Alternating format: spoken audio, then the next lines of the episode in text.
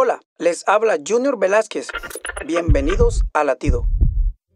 1 Corintios 10, 23, 26 dice, Todo me es lícito, pero no todo me conviene. Todo me es lícito, pero no todo edifica. Que las cosas sean legales no significa que nos hacen bien o nos convienen.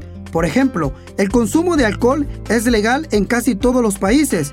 Y aunque no es bueno para nuestra salud física o mental, todos contamos con libre albedrío para decidir si tomar o no.